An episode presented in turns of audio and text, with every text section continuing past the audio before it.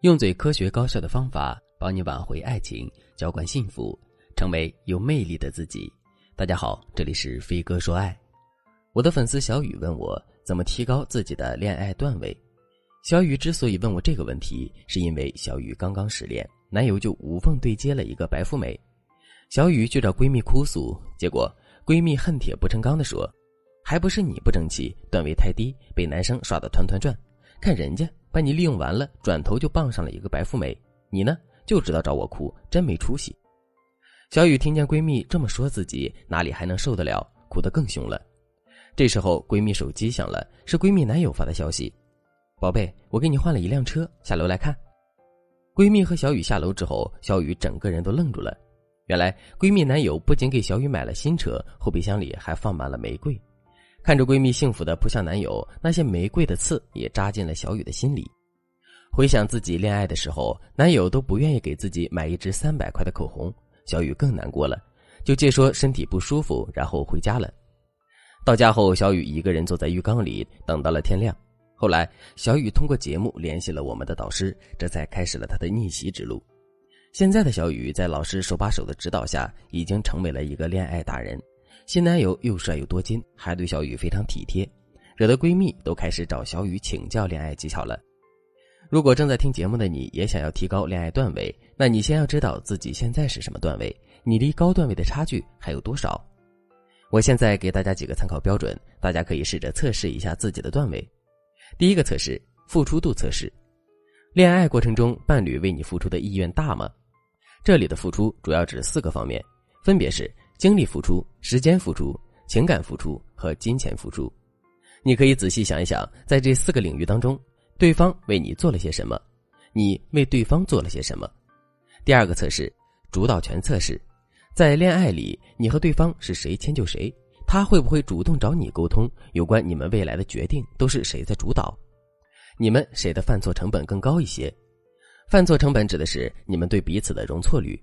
我举个例子，在以往的社会中，男人出轨只要回头，家庭照旧包容他，那么男的犯错成本就很低。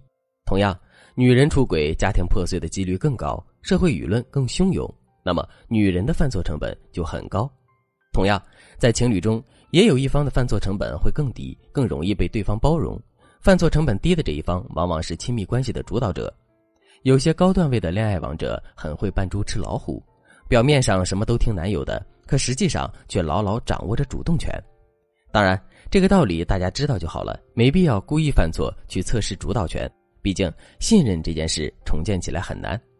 总之，恋爱中段位比较高的人，通常都是那个能引导对方付出更多的人。并且能让恋爱主导权向着自己倾斜，这两点是高段位的基本标志。如果你在恋爱中无法做到这两点，你可以添加微信文姬零三三，文姬的全拼零三三，我们会有专业的导师根据你的个人情况为你设定专属的策略。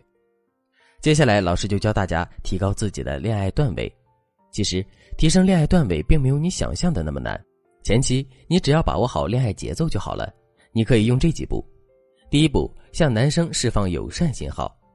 高段位的女生都不好追，但是在一开始，她们都会先主动出击，对男生释放友善信号。比如，你可以对男生说：“我觉得你很有趣啊，我觉得你很幽默呀”之类的。这些信号的意义在于，你要让男生觉得你是他可以追到的人，他在你眼中是有可取之处的，并且你很欣赏他的某些优点。第二步，暧昧期的极限拉扯。当男生对你感兴趣之后，你就可以放手撩了。这时候你要奉行四个原则，其中前两个是输出原则，目的是吸引男生；后两个是回推原则，目的是给男生增加一些难度适中的障碍。四个原则齐备，男生为你上头就是一件很简单的事情了。第一个原则：高价值输出。在暧昧期，你需要向男生输出至少三件事：你的积极向上，你的体贴善良，你的优秀资本。